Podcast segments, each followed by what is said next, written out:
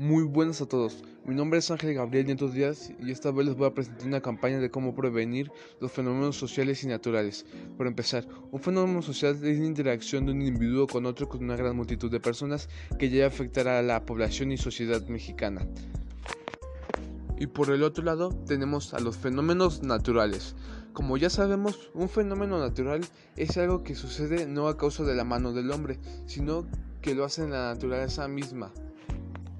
Para empezar con esta campaña, voy a presentar dos fenómenos sociales muy comunes en México, los que son la escasez de agua y la violencia de género. La escasez de agua en México es uno, es uno de los problemas más grandes de nuestro siglo, ya que alrededor de 9 millones de habitantes no cuentan con acceso al agua potable, y se prevé que estas cifras vayan en aumento en los próximos años.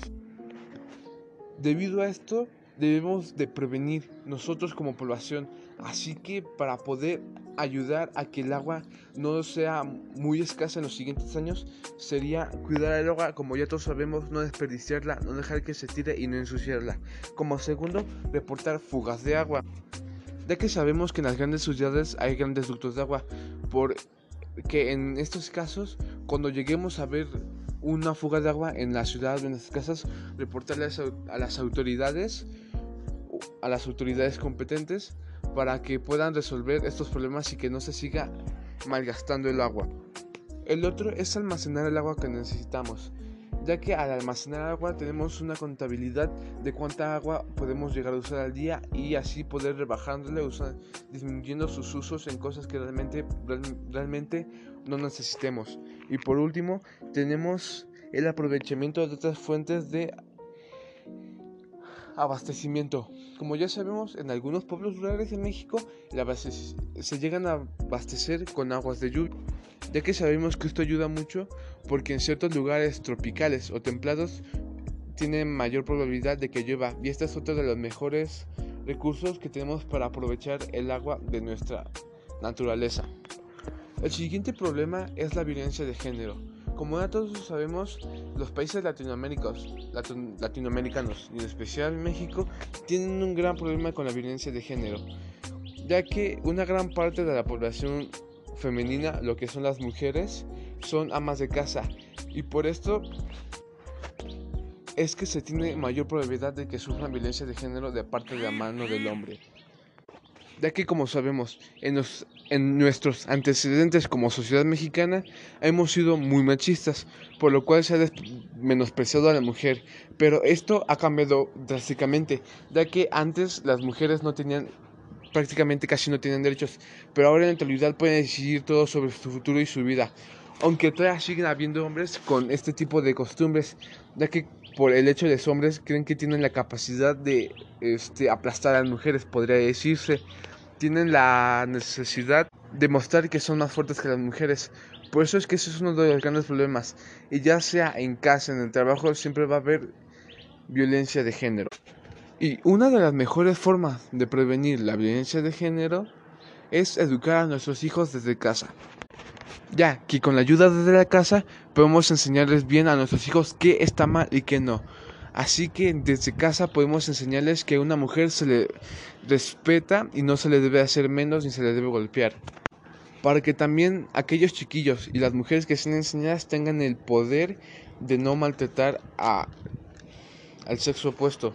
Y para que sean conscientes de que estos actos no están bien vistos en la sociedad mexicana. Y por otro lado, tenemos a los fenómenos naturales. Debido a los antecedentes mexicanos de nuestra historia, uno de los fenómenos naturales más comunes son los sismos. Y ya actualmente son las inundaciones por debido a tormentas y lluvias. Yo para empezar, no tenemos una forma de prevenir un sismo, ya que eso no realmente es natural, no lo podemos prevenir. Pero lo que sí tenemos es información de cómo resguardarnos de aquellos. Como ya todos sabemos, en lugares públicos, en nuestra casa o en edificios, siempre vamos a encontrar señales de cómo actuar ante estas emergencias. Como ya todos sabemos, lo principal es mantener la calma, alejarse de fuentes de incendio y alejarse de puertas y ventanas o cosas que puedan caerse. Mantenerse seguros probablemente debajo de mesas o escritorio. Después de haber visto todo esto, o al momento de que inicie el sismo, también debemos de ver, de ver o, o ubicar la ruta de evacuación más cercana. Ah, y que también que no se nos olvide buscar a autoridades en caso de ayuda de que alguien esté en problemas o no haya podido salir o esperar a que ocurra todo este suceso. Y del otro lado de fenómenos naturales tenemos las inundaciones, ya que estas pueden ser un poco a causa del hombre, pero también es natural porque es ocurrido por lluvia y tormentas, lo cual no podemos prevenir. Pero en el caso de las inundaciones las podemos evitar, ya con una buena educación en casa de no tirar basura, no malgastar el agua y de mantener fuentes de fuentes de drenaje libres de objetos que pueden obstruirlas. Así, con estas enseñanzas podemos prevenir el, de que se lleguen a hacer inundaciones como son el caso de la parte central, de mayormente la parte central de nuestro país mexicano, lo que es la Ciudad de México y el Estado. Ya que estas inundaciones pueden provocar grandes problemas en la sociedad mexicana y en algunos habitantes.